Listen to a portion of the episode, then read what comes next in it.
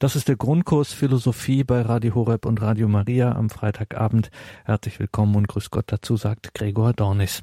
Heute geht es unserem Referenten Dr. Dr. Dr. Peter Egger aus Brixen in Südtirol um den Materialismus. Damit geht es heute also weiter mit dem Materialismus und genauer mit dem Materialismus nach seiner stärksten, nach seiner wirkmächtigsten Seite, nämlich der Philosophie von Karl Marx und aller darauf folgenden Marxismen, insbesondere insbesondere dann im 20. Jahrhundert.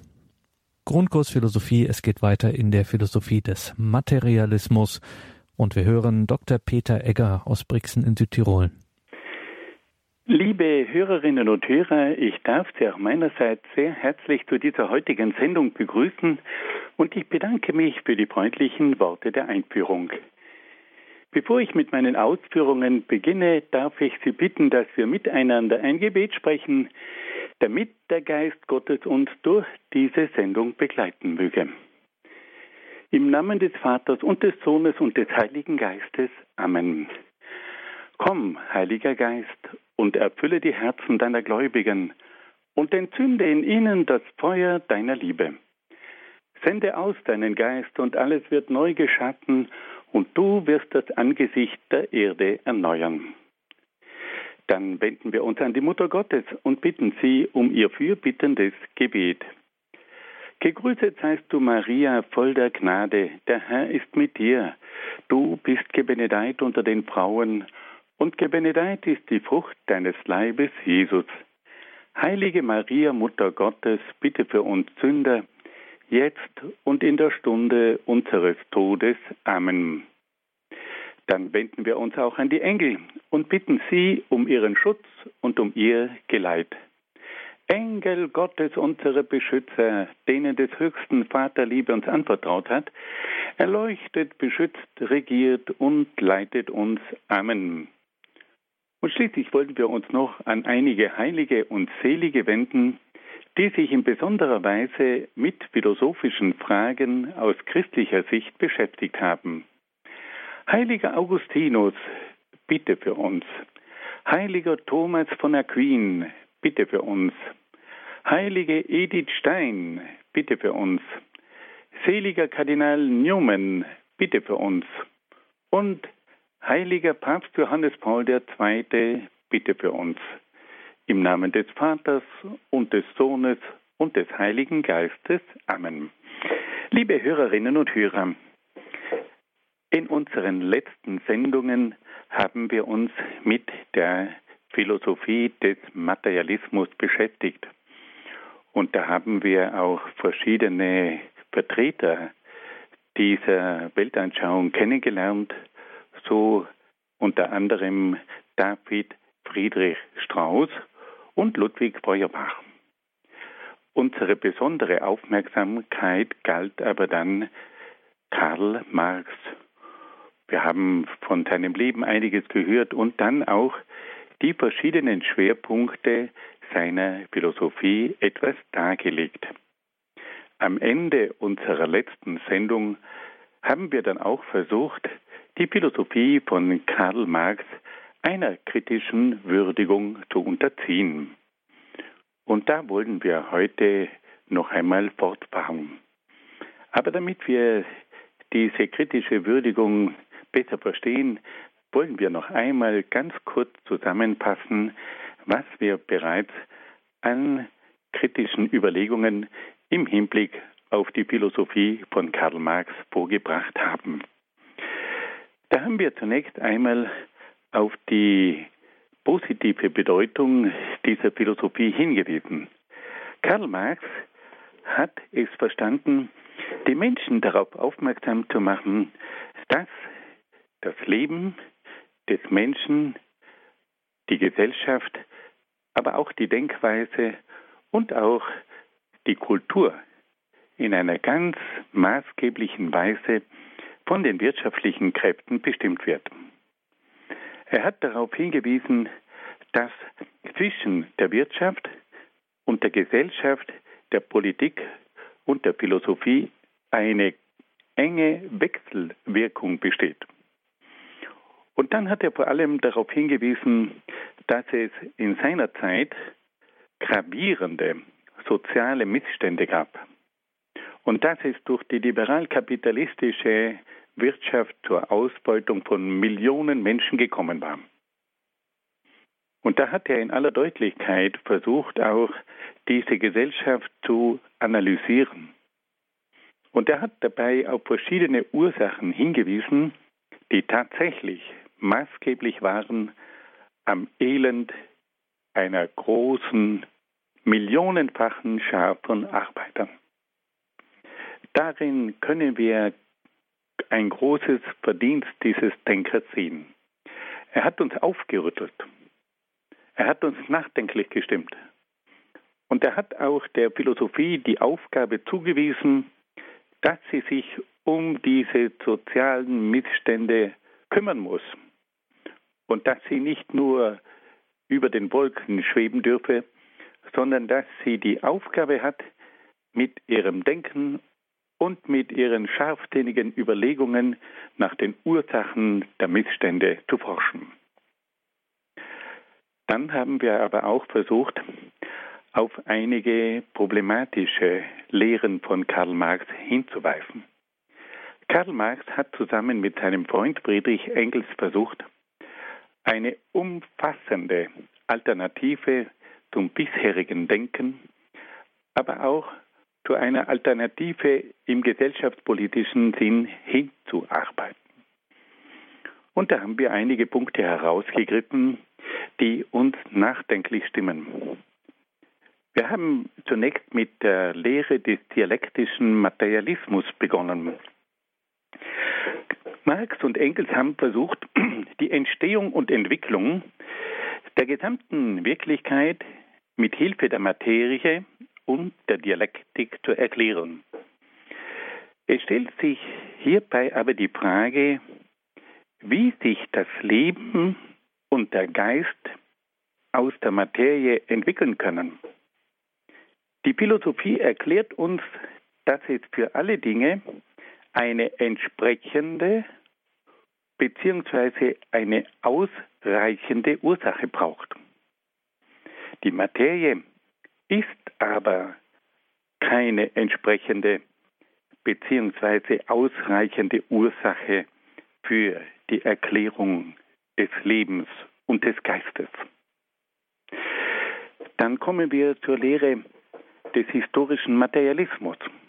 Marx hat versucht, die gesamte Geschichte mit Hilfe der wirtschaftlichen Kräfte und deren sozialen Auswirkungen zu erklären. Es ist offensichtlich, dass Marx bei seiner Theorie die Bedeutung der wirtschaftlichen Kräfte verabsolutiert hat.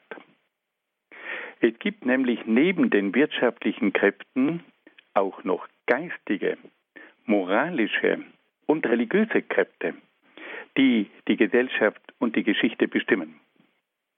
Die geistigen Kräfte sind nicht einfach ein Spiegelbild der Wirtschaft, sondern haben einen eigenen Ursprung.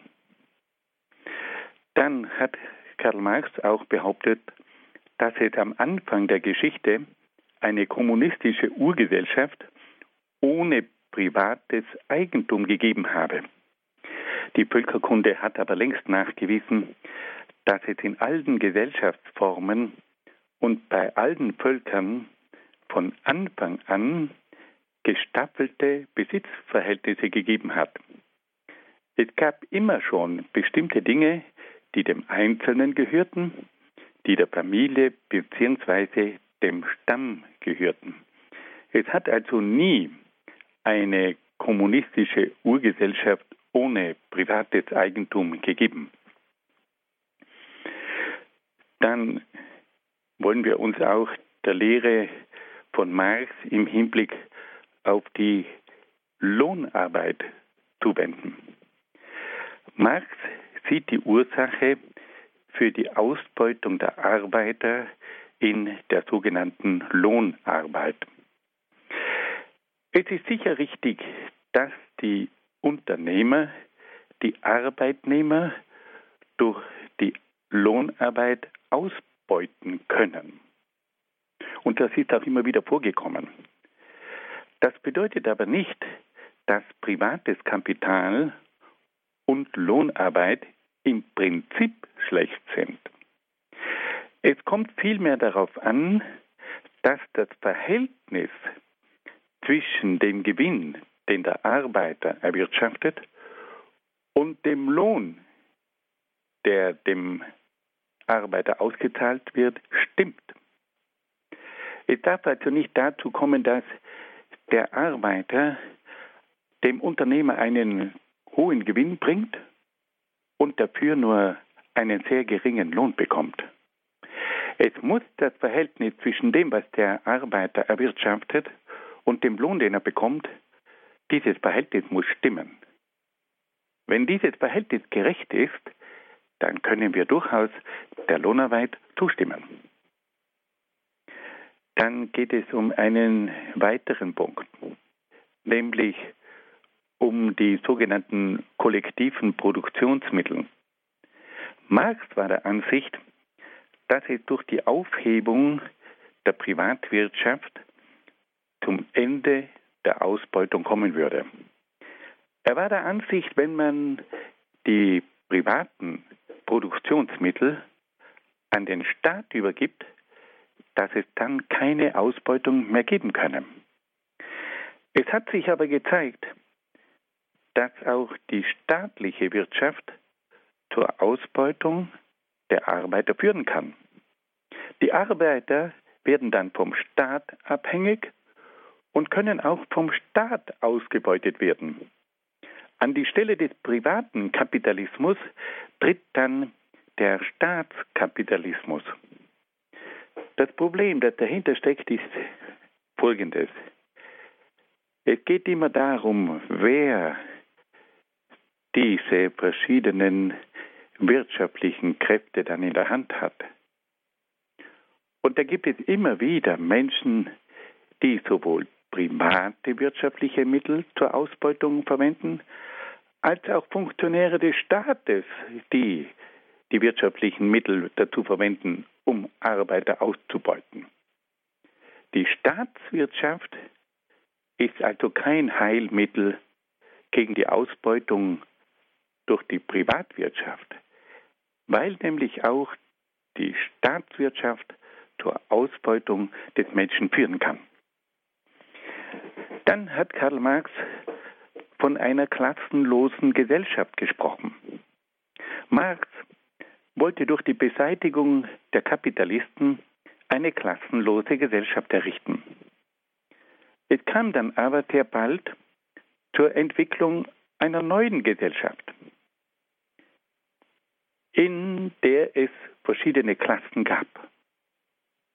In der marxistischen Gesellschaft wurden die Parteifunktionäre zu einer neuen Superklasse, die sowohl die politische und die wirtschaftliche als auch die militärische Macht in ihren Händen konzentrierten.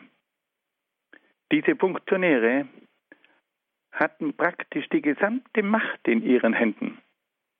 Und es gab für die Arbeiter keine Möglichkeit, sich gegen diese neue Klasse zu wehren. Es war also eine Utopie von Marx, von einer klassenlosen Gesellschaft zu sprechen. Es hat sich sehr bald gezeigt, dass auch in der kommunistischen Gesellschaft sehr bald eine neue Klasse entstand, die noch mächtiger war als die führenden Klassen der kapitalistischen Gesellschaft. Dann müssen wir auch darauf hinweisen, dass Marx übersehen hat, dass es durch eine staatliche Wirtschaft dazu kommt, dass den Menschen, die in einer solchen Wirtschaft arbeiten, jede Motivation und Initiative genommen wird. Wenn der Mensch bei seiner Arbeit nicht auch seine persönlichen Interessen verfolgt und nach einem persönlichen Gewinn streben kann, dann fehlen ihm die persönliche Motivation, aber auch die persönliche Verantwortung. Die Folge sind dann meistens Interesselosigkeit und Gleichgültigkeit gegenüber der Wirtschaft und der Gesellschaft. Und schließlich wissen wir noch, auf die Lehre von der Revolution von Karl Marx hinweisen. Es ist höchst problematisch, dass Marx seine Vorstellungen mit Hilfe der Revolution und auch der Gewalt durchsetzen wollte. Für ihn war die Revolution die befreiende Macht der Geschichte. Marx forderte auch die Diktatur des Proletariats, um die Errungenschaften der Revolution zu sichern. In Wirklichkeit kam es durch die kommunistische Machtübernahme zu einer Diktatur gegen die Arbeiter und gegen das Volk. Im Übrigen hat die Entwicklung in den westlichen Ländern gezeigt, dass man auch durch Reformen die Gesellschaft verändern kann. Das bedeutet, dass es auch ohne Revolution und Gewalt geht. Nun wollen wir noch in einem weiteren Kapitel darauf hinweisen, dass manche Lehren von Karl Marx geradezu utopische Züge aufweisen. Bei einer Utopie handelt es sich um Vorstellungen, die man in der Wirklichkeit nicht umsetzen kann.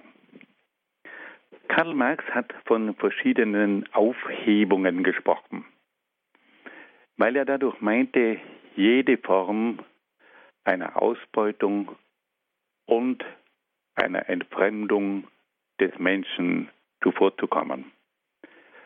Marx wollte also gewisse Dinge in der Gesellschaft einfach aufheben, um auf diese Art und Weise der Ausbeutung endgültig einen Riegel vorzuschieben. Und da wollen wir nun auf einige dieser Aufhebungen hinweisen, die sich aber letztlich als eine utopische Vorstellung erweisen. Es ist zum Beispiel utopisch, die private Wirtschaft aufzuheben, weil dadurch die gesamte gesellschaftliche Produktivität in Frage gestellt würde. Entscheidend ist hingegen, dass entsprechende Gesetze und entsprechende Kontrollen dafür sorgen, dass die private Wirtschaft nicht zur Ausbeutung von Menschen missbraucht werden kann. Also es geht hier nicht um die Aufhebung der Privatwirtschaft, sondern um den Kampf gegen den Missbrauch der Privatwirtschaft. Das ist entscheidend. Aber man kann nicht die Privatwirtschaft als solche aufheben. Man muss dafür Sorge tragen, dass der Missbrauch in der Privatwirtschaft aufgehoben wird. Karl Marx hat dann auch die Vorstellung entwickelt, dass es eine klassenlose Gesellschaft geben solle, in der es nicht mehr zu einem Kontrast kommt zwischen den verschiedenen Klassen. Es ist aber utopisch, eine klassenlose Gesellschaft schaffen zu wollen. Die Menschen gehören durch ihre Herkunft, ihre Ausbildung, ihre Kultur, ihren Beruf und ihren Besitz verschiedenen Klassen an. Entscheidend ist aber, dass sich die verschiedenen gesellschaftlichen Klassen gegenseitig respektieren und ergänzen. Weiters ist dafür zu sorgen, dass alle gesellschaftlichen Klassen die gleichen politischen und sozialen Grundrechte haben und dass die Einkommensunterschiede nicht zu groß sind. Es ist also utopisch, eine klassenlose Gesellschaft zu schaffen. Es wird immer gesellschaftliche Klassen geben. Aber entscheidend ist, wie die miteinander umgehen. Und entscheidend ist, dass sie sich ergänzen. Und entscheidend ist, dass alle gesellschaftlichen Klassen die gleichen politischen und sozialen Grundrechte haben. Und dass die Einkommensunterschiede nicht zu groß sind. Das ist machbar. Und das entspricht dann der Realität. Dann hat Karl Marx auch versucht, den Staat aufzuheben. Karl Marx hat natürlich gesehen, dass der Staat von Seiten der Kapitalisten missbraucht wurde, um ihre eigenen Interessen durchzusetzen. Und deswegen hat er den Vorschlag gemacht, man könne auch den Staat aufheben. Es ist aber utopisch, den Staat aufzuheben. Der Staat ist als oberste regierende, gesetzgebende und richterliche Gewalt für ein Gemeinwesen unverzichtbar. Aber entscheidend ist auch hier, dass der Staat seine Gewalt nicht missbraucht und dass er nicht zum Instrument von gewissen wirtschaftlichen Interessensgruppen wird. Das ist das Problem. Man kann nicht einfach den Staat aufheben, sondern man muss den Missbrauch des Staates bekämpfen. Dann hat Karl Marx auch verstanden, dass die Philosophie, ob dazu missbraucht wird, ein ungerechtes System zu rechtfertigen. Er hat verstanden, dass die kapitalistisch-bürgerliche Gesellschaft die Ideologie ob dazu missbraucht hat, um ihre gesellschaftlichen Privilegien und auch ihre wirtschaftlichen Aktivitäten und das gesamte wirtschaftliche System zu rechtfertigen. Und nun wollte Karl Marx das verhindern und forderte die Aufhebung der Philosophie. Aber es ist utopisch, die Philosophie aufzuheben. Jede Gesellschaft braucht auch eine Gesellschaftsphilosophie, welche die grundlegenden Prinzipien des Menschen, der Gesellschaft, des Rechtes, der Kultur und der Wirtschaft festlegt. Wir kommen ohne Philosophie nicht aus. Entscheidend ist aber auch hier, dass die Philosophie nicht zum ideologischen Instrument einer Partei wird, die damit ihre eigenen Interessen rechtfertigt und deckt. Wir haben auch hier wieder den gleichen Grundfehler. Es geht nicht darum, die Philosophie aufzuheben, sondern den Missbrauch der Philosophie zu bekämpfen. Und dann hat Karl Marx auch noch vorgeschlagen, die Religion aufzuheben. Er sah in der Religion eine bestimmte Gefahr, weil man nämlich die armen Menschen durch die Religion auf ein Jenseits vertröstete, das es gar nicht gab. Aus der Sicht von Karl Marx war die Religion das Opium des Volkes. Aber es ist utopisch, die Religion aufzuheben. Die Religion ist von ihrem innersten Wesen her nicht eine Ersatzbefriedigung für unerfüllte materielle Bedürfnisse, sondern die Suche nach dem absoluten Ursprung und nach dem absoluten Ziel des Menschen. Bei der Religion geht es um letzte Fragen, die den Menschen beschäftigen. Und dann müssen wir auch darauf hinweisen, dass die Religion nicht eine Flucht darstellt, wie sie von Feuerbach und Marx und so weiter immer wieder dargestellt wurde.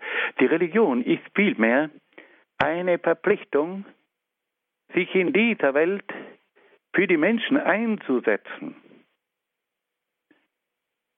Und die Religion lehrt, dass das ewige Heil des Menschen davon abhängig sein wird, wie er sich in dieser Welt für die Gerechtigkeit und für die Solidarität unter den Menschen einsetzt. Und die Religion ist im positiven Sinn auch eine Macht, die die Wirtschaft von innen her verändern kann. Die Religion ist also nicht diese Flucht, nicht dieser Traum, nicht diese kindliche Fantasie, wie sie von Feuerbach und von Marx immer wieder beschworen wird, sondern genau das Gegenteil. Es gibt keine unbedingtere Herausforderung in der Welt, sich für den Menschen einzusetzen, als die Forderung der Religion. Und die Religion bindet sogar das ewige Heil des Menschen an diesen Auftrag in der Welt für die Menschen und für die Gerechtigkeit. Entscheidend ist natürlich, dass die Religion nicht missbraucht wird. Und das kann auch vorkommen. Und deswegen ist es immer wieder wichtig, dass man auf die irdische Verpflichtung jedes gläubigen Menschen hinweist. Das ist die Aufgabe. Es geht also auch hier nicht um die Abschaffung der Religion, sondern um eine, die Bekämpfung eines eventuellen Missbrauchs der Religion. Liebe Hörerinnen und Hörer, ich glaube, wir haben alle verstanden, dass es sich bei diesen verschiedenen Aufhebungen von Karl Marx um einen sehr problematischen Ansatz handelt. Karl Marx versucht, dadurch eine neue Gesellschaft und so weiter herbeizuführen, indem er bestimmte Dinge aufhebt. Er versucht, die Privatwirtschaft aufzuheben, er versucht, die Klassengesellschaft aufzuheben, er versucht, den Staat aufzuheben, er versucht, die Philosophie aufzuheben und er versucht, die Religion aufzuheben, um damit die Ausbeutung des Menschen zu bekämpfen. Aber da ist ein grundlegender Denkfehler drinnen. Es geht nicht darum, diese Dinge aufzuheben, sondern den Missbrauch dieser Dinge aufzuheben. Es geht nicht darum, die Privatwirtschaft aufzuheben, sondern den Missbrauch der Privatwirtschaft zu bekämpfen. Es geht nicht darum, eine Klassengesellschaft aufzuheben, sondern es geht um den Missbrauch der Klassengesellschaft. Und das Gleiche gilt auch für den Staat, für die Philosophie und für die Religion.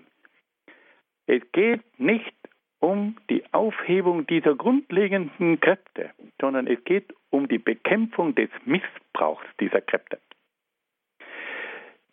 Zu den Utopien von Marx gehört dann schließlich auch die Vorstellung einer herrschaftsfreien Gesellschaft. Karl Marx hat gesagt, er möchte, dass es eine Gesellschaft gibt, in der es keine Herrschaft gibt. Aber eine Gesellschaft ohne Herrschaft nennt man mit dem Fachwort eine anarchische Herrschaft, eine Anarchie. Aber es ist unmöglich, eine Gesellschaft ohne Herrschaft aufzubauen. Es braucht eine Regierung, es braucht Gesetze und es braucht eine Kontrolle. Aber auch in den einzelnen Bereichen der Gesellschaft ist es unmöglich, ohne eine echte Autorität auszukommen. Es gibt keine Familie, keine Schule, keinen Betrieb, keinen Verein, in dem nicht eine Autorität für die Einhaltung der Regeln und Normen sorgt. Ohne eine gewisse Herrschaft und Autorität im Dienste der Menschen kracht die ganze Gesellschaft zusammen. Entscheidend ist aber, dass diese Herrschaft und Autorität legitimiert ist und für das Wohl der Menschen eingesetzt wird. Wichtig ist auch, dass die Herrschaft und Autorität ihrerseits kontrolliert wird und zur Rechenschaft gezogen wird. Liebe Hörerinnen und Hörer, wir haben jetzt also versucht, einmal hier einige Punkte aufzuzeigen, die in der Lehre des Marxismus problematisch sind. Und da wollen wir noch einen letzten Punkt auch ansprechen. Da geht es um die Vorstellung, dass man auch die Ehe und die Familie abschaffen sollte. Engels, Friedrich Engels, sah in der Ehe und Familie hauptsächlich einen wirtschaftlichen Faktor. Es ist sicher richtig, dass in der Ehe und in der Familie auch wirtschaftliche und finanzielle Faktoren eine wichtige Rolle spielen. Aber die Ehe ist nicht in erster Linie eine vertragliche Absicherung der Besitzverhältnisse.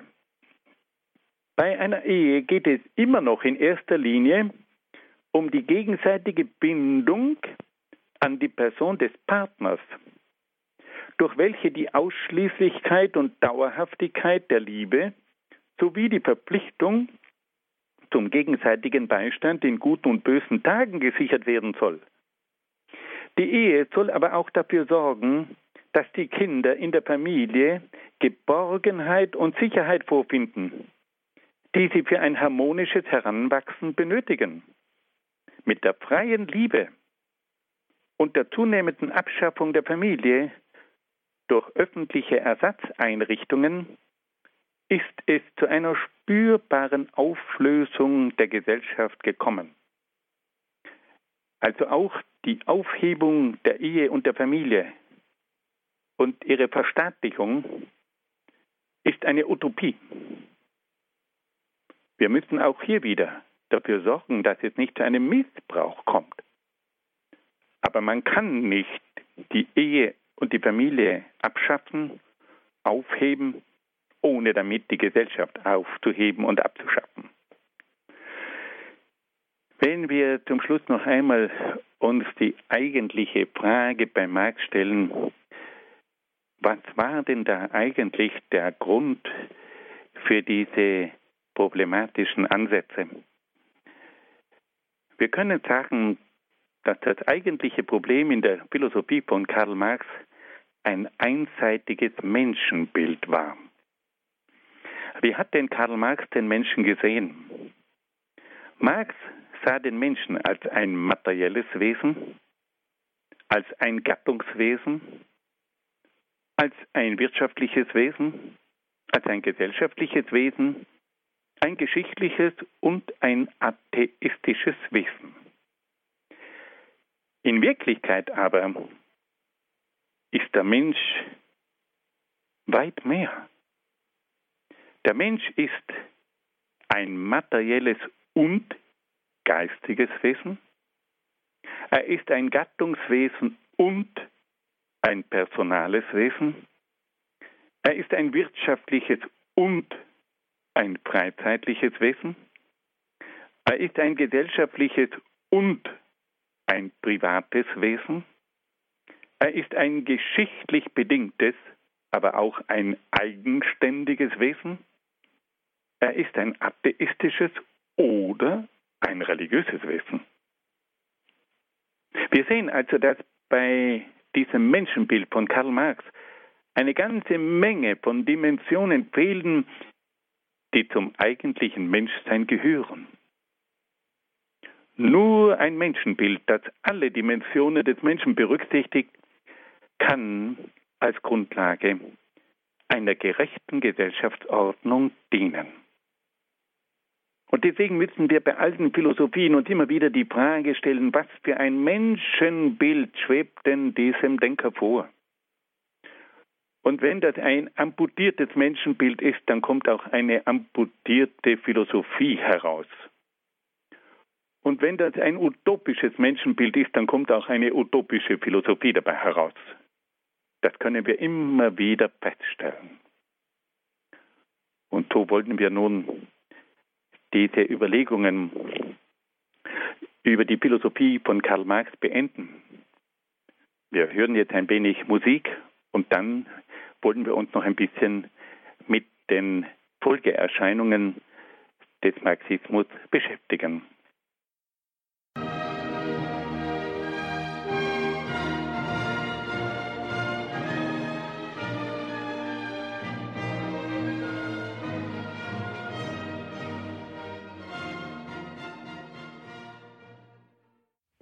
Liebe Hörerinnen und Hörer, wir wollen uns nun noch ganz kurz mit einigen marxistischen Bewegungen befassen.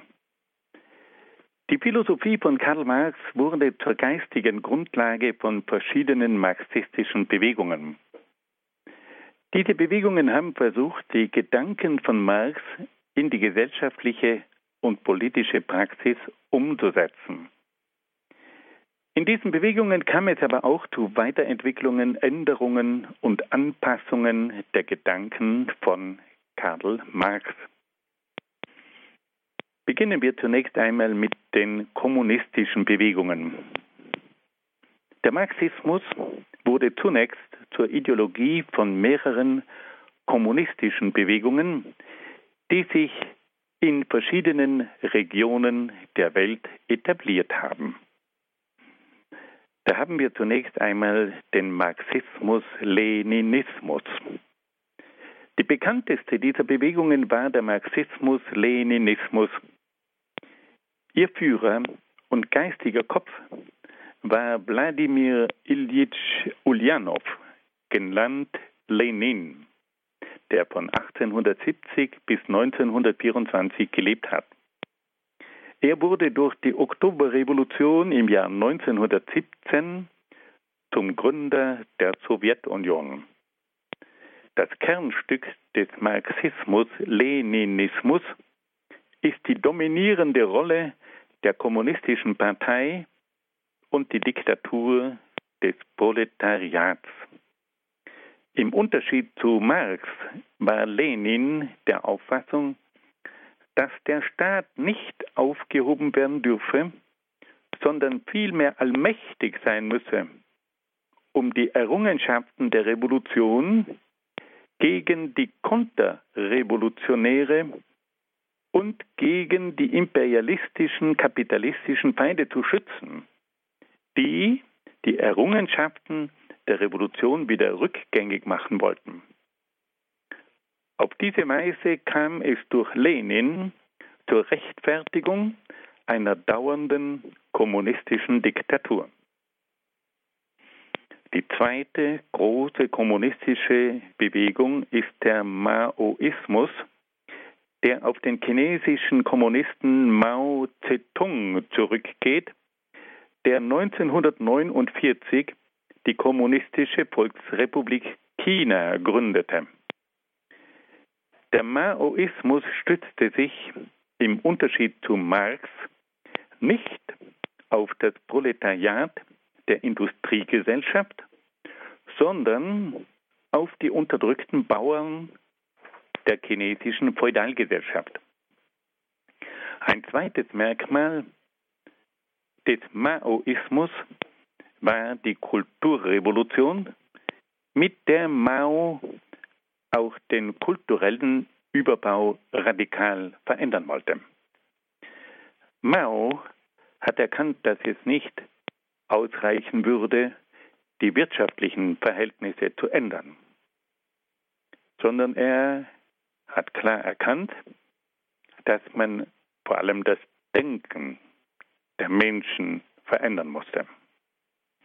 Und so kam nun Mao auf den Gedanken, neben der wirtschaftlichen Revolution auch eine Kulturrevolution anzuzetteln. Die Älteren unter uns erinnern sich noch an die sogenannte Mao-Bibel. Das war ein kleines rotes Büchlein, das gerade in der Zeit der 68er Revolte immer wieder herumgeschwenkt wurde. Das war die Bibel dieser maoistischen Philosophie. Und dieses Mao-Büchlein enthielt einen unglaublichen Sprengstoff, weil es nämlich dabei nicht nur um die Veränderung der wirtschaftlichen Verhältnisse ging, sondern um die Veränderung des Denkens.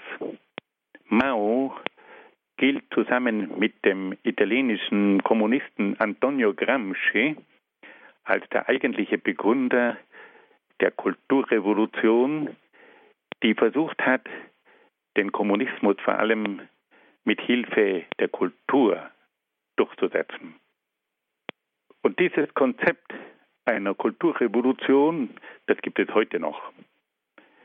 Der eigentliche Kommunismus hat sich als unbrauchbar erwiesen. Aber der Kulturmarxismus, der ist nach wie vor voll im Gang. Und der wird auch heute noch weitgehend vertreten. Und insofern wirken also die Gedanken von Karl Marx auch heute noch hinein in unsere Gesellschaft durch den sogenannten Kulturmarxismus. Eine weitere bekannte kommunistische Bewegung war und ist der kubanische Kommunismus, der auf Fidel Castro und Che Guevara zurückgeht, der 1959 die Herrschaft auf Kuba übernahm. Der kubanische Kommunismus richtet sich vor allem gegen den nordamerikanischen Kapitalismus und gegen die südamerikanischen Militärdiktaturen. Die Älteren unter uns erinnern sich noch an die berühmte Kuba-Krise im Jahr 1962, wo es damals zu einer Herausforderung kam, wegen der Stationierung von russischen Raketen auf der Insel Kuba. Damals kam es zu einem Konflikt zwischen Kuba, der Sowjetunion und Amerika. Präsident Kennedy hat die Gefahr erkannt und er hat sich dagegen gewehrt, dass man auf der Insel Kuba vor der amerikanischen Küste sowjetische Raketen aufstellte. Und es bestand damals die Gefahr eines dritten Weltkrieges. Und es wurde damals mit höchstem Einsatz gekämpft. Doch schließlich gelang es dann Präsident Kennedy durch sein mutiges Auftreten, die Sowjets unter Nikita Khrushchev dazu zu bewegen, sich wieder zurückzuziehen. Und auf diese Art und Weise wurde also durch diesen mutigen Auftritt von Kennedy eine große Gefahr beseitigt.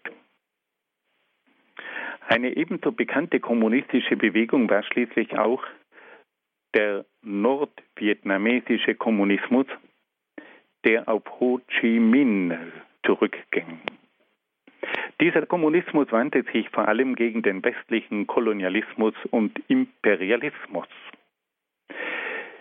Wir müssen uns vor Augen halten, dass der Westen ja damals auch seine Kolonien im fernen Asien hatte.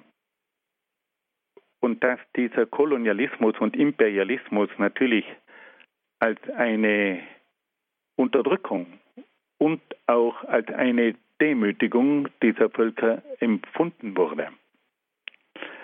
Ho Chi Minh, dieser nordvietnamesische Präsident, war viele Jahre lang in Frankreich gewesen und hatte dort auch den Kommunismus kennengelernt.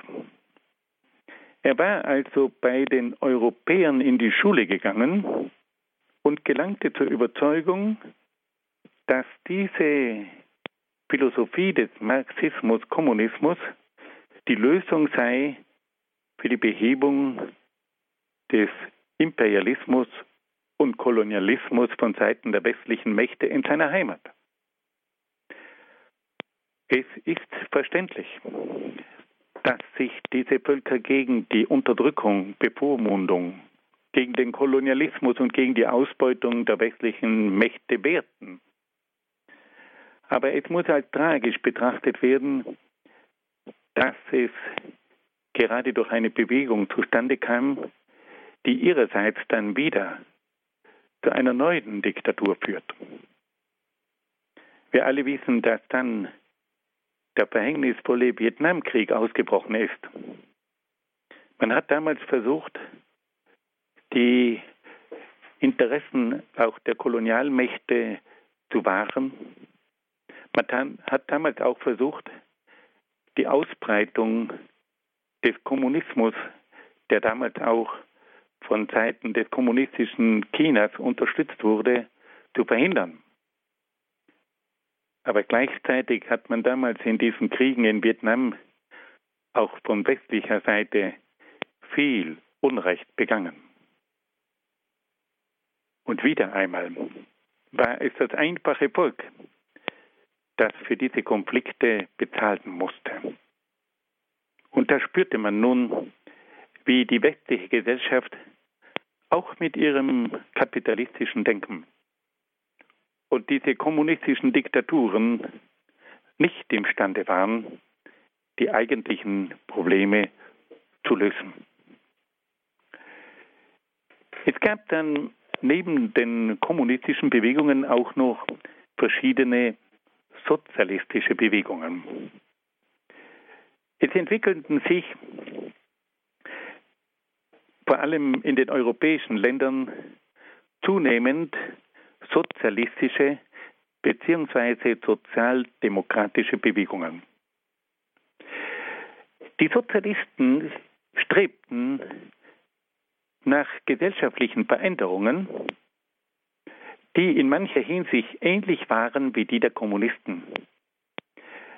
Sie bekämpften das Unrecht, das durch die kapitalistische Gesellschaft geschah. Aber es gab da einen entscheidenden Unterschied zwischen diesen beiden Strömungen des Kommunismus und des Sozialismus. Während die Kommunisten ihre Pläne durch die Revolution und durch die Diktatur durchsetzen wollten, versuchten die Sozialisten ihre Ziele auf der Grundlage einer allmählichen Reform und auf der Grundlage der Demokratie zu erreichen. Und deswegen werden diese Sozialisten auch als Sozialdemokraten genannt. Es lässt sich immer wieder in den Schriften der kommunistischen Denker nachweisen, dass sie eine völlige Revolution der Dinge herbeiführen wollten. Der Sozialismus hingegen wollte nicht den Staat als solchen außer Kraft setzen, um einen neuen Staat zu gründen, sondern wollte mit dem Staat verhandeln. Wenn man zum Beispiel die Schriften von Friedrich Engels liest, da kommt immer wieder zum Ausdruck, dass Friedrich Engels den Staat als solchen abschaffen wollte, um einen neuen Staat aufzubauen, der unter der Herrschaft der kommunistischen Partei stand. Der Sozialismus hingegen, und da denken wir vor allem an Ferdinand Lassalle, der bemühte sich darum, den Staat als solchen zu respektieren, aber er wollte dies mit diesem Staat verhandeln, um eine gerechtere Gesellschaftsordnung herbeizuführen. Hier war also eine grundlegend andere Einstellung gegenüber dem Staat zu beobachten. Schauen wir ganz kurz in die einzelnen Länder noch hinein. In Deutschland kam es unter der Führung von Ferdinand Lassalle und August Bebel zur Entstehung einer sozialistischen Arbeiterbewegung. Diese Arbeiterbewegung versuchte vor allem durch das allgemeine Wahlrecht die politischen Verhältnisse zugunsten der Arbeiter zu verändern. Man muss sich das einmal vorstellen. Es gab damals kein allgemeines Wahlrecht. Und damit war es bestimmten Kreisen leichter möglich, den Staat in ihrem Sinne zu gestalten, zu beeinflussen und auch zu missbrauchen. Und so sah nun die sozialistische Arbeiterbewegung es als eine ihrer Hauptaufgaben an, eine allgemeine Wahlrechtsreform durchzuführen. Die Sozialisten waren davon überzeugt, dass die Mehrheit im Volk der Arbeiterklasse angehörten. Und deswegen versprachen sie sich zu Recht durch das allgemeine Wahlrecht eine Veränderung zugunsten der Arbeiter. Dann bemühte sich der Sozialismus auch um eine Reduzierung der täglichen Arbeitszeit. Man muss sich vorstellen, dass damals 12 bis 14 Stunden Arbeit völlig normal war. Und dass es damals auch die Kinderarbeit gegeben hat. Und dass es auch keinen Schutz gab im Falle einer Krankheit. Und es gab auch keine Vorsorge für das Alter. Und nun bemühte sich hier die Sozialistische Partei um die Einführung der Krankenversicherung und der Altersrente. Die sozialistische Arbeiterbewegung versuchte aber auch durch verschiedene Bildungseinrichtungen, sogenannte Arbeiterschulen, das Bildungsniveau der Arbeiter zu heben, um sie auf diese Weise zu kritischen und mündigen Bürgern zu erziehen. Die deutsche Sozialdemokratie bemühte sich schließlich auch um die Emanzipation der Frau und forderte die Berufsarbeit der Frau, um auf diese Weise die wirtschaftliche Unabhängigkeit der Frau von ihrem Mann zu ermöglichen. Nach dem Ersten Weltkrieg kam es dann zur ersten sozialistischen Regierung unter Friedrich Ebert werfen wir noch einen kurzen Blick auf die österreichische Sozialdemokratie. Auch in Österreich-Ungarn kam es zur Entstehung einer sozialistischen Arbeiterbewegung. Diese Bewegung konzentrierte sich vor allem auf Wien, wo es durch die Industrialisierung und die riesige Zuwanderung aus den verschiedenen Kronländern zu einem ungeheuren Elend der Arbeiterschaft gekommen war. Die führenden Köpfe der sozialistischen Bewegung waren Viktor Adler, Karl Kautsky und Eduard Bernstein. Diese sozialistischen Führer werden auch als Revisionisten bezeichnet, da sie die radikalen Lehren von Karl Marx einer Revision unterzogen und die gewaltsamen Methoden der Kommunisten ablehnten. Die österreichischen Sozialisten setzten sich für dieselben Ziele ein wie ihre deutschen Genossen. Wir können also feststellen, dass es hier zwischen den kommunistischen Bewegungen und den sozialistischen Bewegungen grundlegende Unterschiede gab dass man also im Sozialismus sich darum bemühte, durch Reformen und auf demokratischem Weg eine Änderung herbeizuführen. Und dass man bewusst auf die Revolution und auf die Gewalt verzichtete. Und es hat sich dann in den späteren Jahrzehnten gezeigt, dass es sehr wohl möglich war, durch Reformen und auf demokratischem Weg die Gesellschaft zu verändern. Und auf diese Art und Weise war es möglich, diese Diktaturen zu vermeiden, die dann in verschiedenen Ländern entstanden sind. Wir alle kennen diese Diktatur, die sich dann in der Sowjetunion etabliert hat und wir alle wissen, welche Diktaturen dann in den östlichen Ländern von Europa entstanden sind. Und wir erinnern uns auch noch an das Leid, das Deutschland widerfahren ist durch diese Teilung in zwei Staaten. Aber wir denken auch daran, dass es in anderen Ländern, in Asien und auch in verschiedenen kleineren Gebieten zu Formen des Kommunismus gegeben, gekommen ist, wie zum Beispiel auch in Kambodscha unter Pol Pot, eine der schrecklichsten kommunistischen Regierungen, die es je gegeben hat.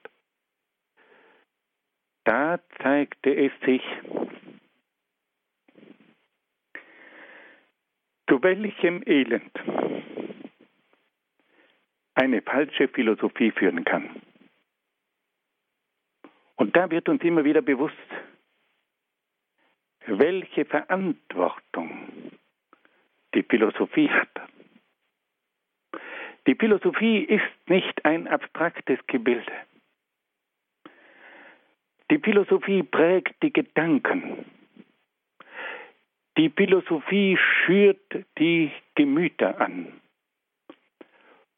Sie kann aber auch die Gedanken richtig formen und die seelischen Kräfte veredeln. Die Philosophie hat eine gigantische Verantwortung. Und das sehen wir nirgends mehr als dort, wo falsche philosophische Gedanken und Überlegungen zu einer tragischen Wirklichkeit führen. Liebe Hörerinnen und Hörer, uns muss bewusst werden, dass es in unserer Gesellschaft Philosophen braucht, die von einer echten Weisheit geprägt sind. Ein Volk, das Denker hat, die es in die richtige Richtung führen, ein glückliches Volk. Und ein Volk, das falsche Denker hat, ist ein verdammtes Volk.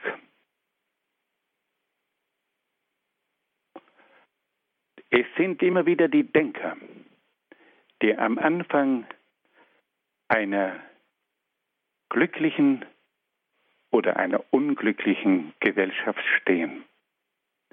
Das ist die Lehre, die wir vor allem durch das Studium des Marxismus gewinnen müssen. Fassen wir das noch einmal ganz kurz zusammen. Wir haben heute versucht, noch einmal die Philosophie von Karl Marx kritisch zu würdigen. Dabei haben wir zunächst darauf hingewiesen, dass die Bedeutung von Karl Marx darin liegt, dass er erkannt hat, dass die wirtschaftlichen Kräfte eine große Rolle spielen für das Leben des Einzelnen und der Gesellschaft. Und er hatte auch auf den Zusammenhang zwischen der Wirtschaft, der Gesellschaft, der Politik und der Philosophie hingewiesen.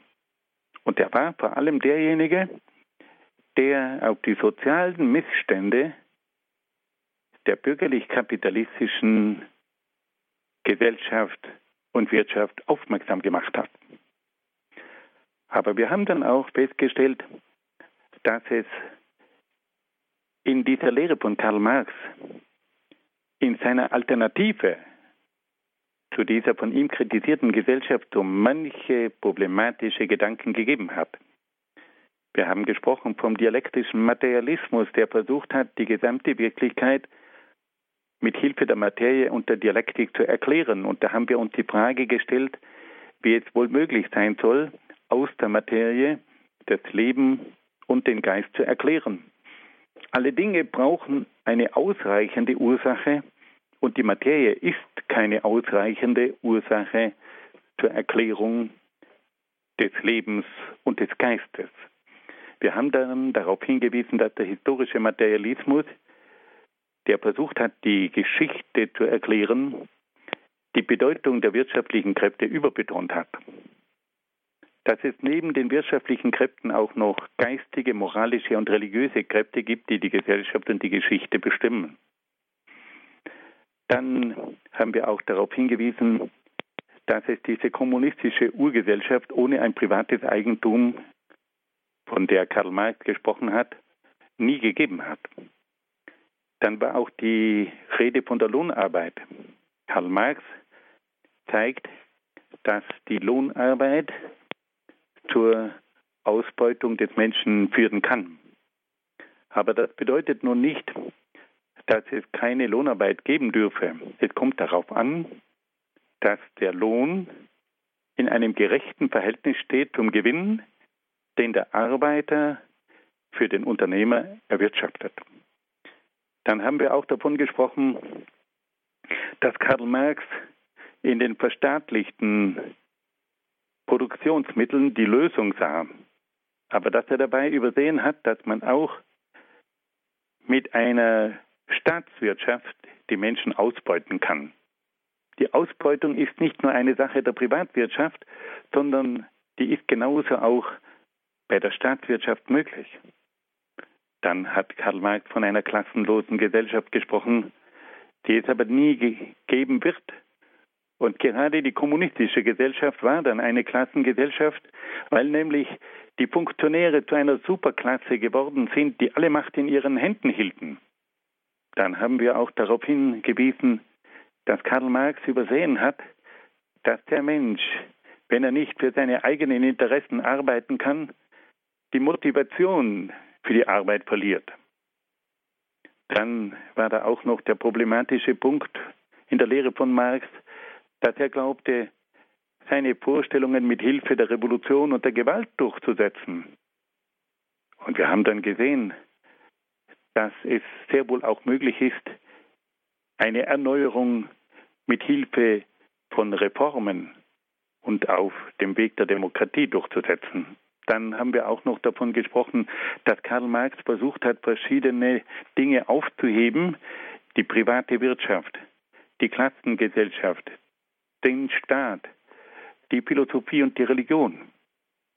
Wir haben gesehen, dass alle diese Dinge zu einem Missbrauch führen können. Aber man kann deswegen diese Dinge nicht einfach aufheben. Man kann nicht die private Wirtschaft, die Klassengesellschaft, den Staat, die Philosophie und die Religion aufheben. Es geht vielmehr darum, dass man den Missbrauch dieser Dinge abschafft. Und das ist das Entscheidende. Der Missbrauch, der muss beseitigt werden, aber nicht diese tragenden Kräfte der Gesellschaft. Und dann haben wir auch noch gesehen, dass es problematisch war, die Ehe und die Familie abzuschaffen. Man kann nicht die Ehe und die Familie abschaffen, ohne die Gesellschaft abzuschaffen. Und zum Schluss haben wir dann noch auf verschiedene Bewegungen hingewiesen, die sich in der Folge der marxistischen Ideologie ergeben haben. Wir haben gesprochen von den kommunistischen Bewegungen in der Form des Marxismus-Leninismus, des Maoismus, dann auch in der Form des kubanischen und des vietnamesischen Kommunismus. Und schließlich haben wir dann noch ganz kurz einen Blick auf die sozialistischen Bewegungen geworfen, auf die deutsche Sozialdemokratie und auch auf die österreichische Sozialdemokratie. Liebe Hörerinnen und Hörer, ich danke Ihnen sehr, sehr herzlich, dass Sie mit dabei waren und ich wünsche Ihnen von ganzem Herzen alles Gute und Gottes besonderen Segen. Danke nach Südtirol, nach Brixen an Dr. Peter Egger für diese Folge des Grundkurs Philosophie. Es ging um den Marxismus. Davon gibt es CD und Podcast, näheres auf horeb.org. Und jetzt wird es hier wieder Zeit für das Gebet. Wir beten die Komplett, das Nachtgebet der Kirche. Danke Ihnen allen fürs Dabeisein, fürs Mitbeten, für das für uns beten und spenden. Alles Gute und gottesreichen Segen wünscht ihr Gregor Dornis.